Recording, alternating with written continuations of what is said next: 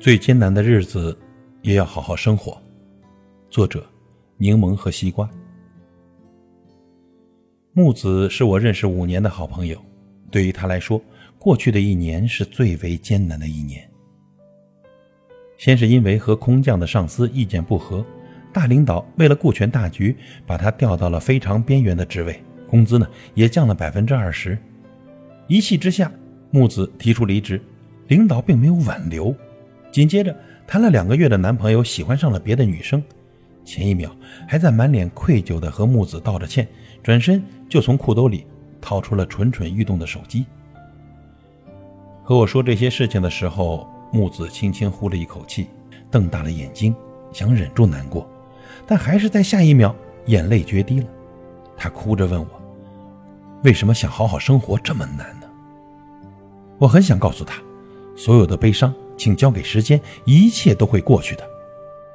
但我知道他只会给我一个“你就是站着说话不腰疼”的白眼，所以呢，我和他分享了我的两个故事。在我并不丰富多彩的人生里，曾有过两次心灰意冷的时刻。第一次考研失败，愚人节那天接到复试结果，像是被老天开了个玩笑。那时啊，同窗好友要么已被录取，要么人家就找到了工作，而我呢？啥都没有，整整一个月行尸走肉般的生活，大多数时间都躺在床上发呆，直到五月中旬要拍毕业照了，才惊觉自己浪费了多少宝贵的时间呢？于是重新振作，开始去找工作。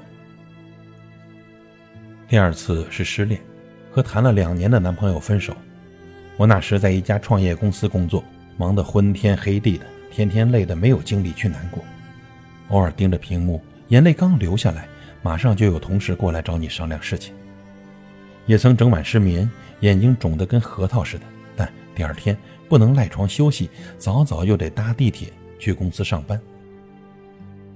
就这样过了两个月，我竟然也和从前一样活蹦乱跳了。时间呐，真的是最好的解药。我告诉木子：“今天你尽情的哭，之后请你正常生活。”你要找新工作，你要赚房租，工作稳定了就可以认识新的男生谈恋爱。你才二十五岁，有大把机会。或许啊，对你来说很残忍，但任凭自己被悲伤吞没，并不会缩短你的愈合时间的，只会让你白白浪费了大好的时光。网上曾经看到这样一个回答：遇到人生低谷怎么办呢？有人说继续往前走，如果走不出去呢，那就多走几步。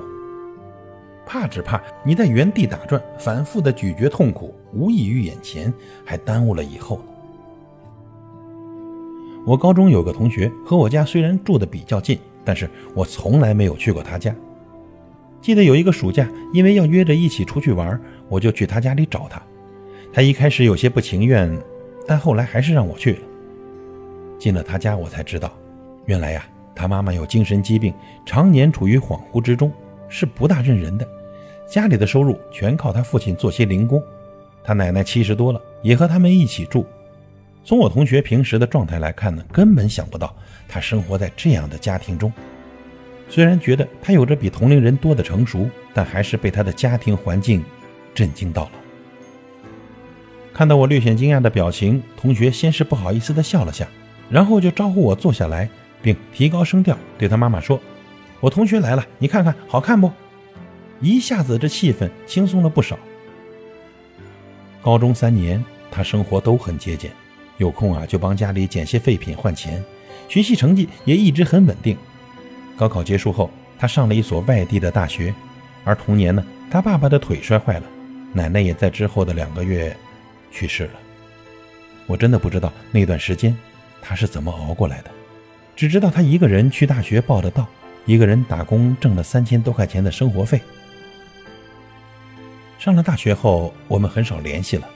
前年我正好在公交车上碰到也要去赶飞机的他，他毕业后去了上海工作，经过几年的打拼，从最初的菜场纸鸟，如今呢，人家也升到了财务主管的职位。他妈妈的情况还是那样，时好时坏的。爸爸的腿已无大碍，因为他开始赚钱，家里的情况一点点的。变好了起来，我感慨地说：“哎，你那几年真是好辛苦啊！他眼睛突然就有点湿润，但转而又是一个非常欣慰的笑容。我爸那时候常跟我说：“日子再难，咱也得好好活。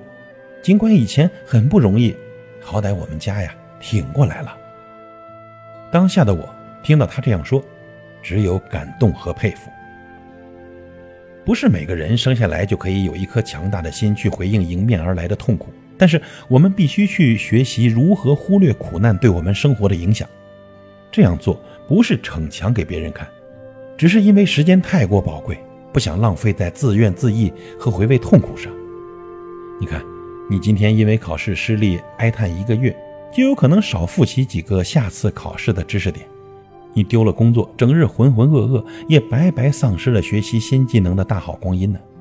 抓紧眼前的时间和机会，用心过好今天的每一分每一秒，才能确保明天的幸福。这是一个再正常不过的连锁效应。所以，各位朋友，无论再艰难，请你一定不要停止好好的生活。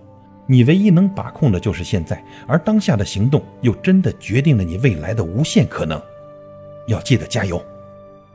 我知道你也会难过，会觉得挺不住了，但要相信时间，它会一点一点带走你的悲伤。同时呢，也请你珍惜时间，在每一个困难的当下，都能够好好的生活。要加油啊！